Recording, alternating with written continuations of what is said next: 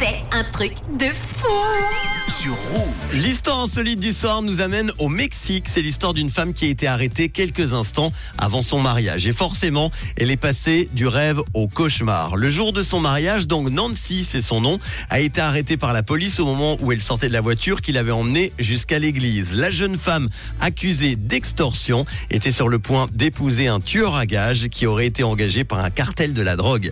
Alors celui qui est également connu sous le nom d'El Raton ou Mousse ne s'est jamais présenté à l'église et a donc réussi à échapper à la police in extremis. Après l'arrestation, la cérémonie religieuse et la fête de mariage ont été annulées. Selon les médias américains et mexicains, de nombreux invités stupéfaits ont rapidement quitté l'église. En plus de Nancy, il faut savoir que sept convives ont également été arrêtés.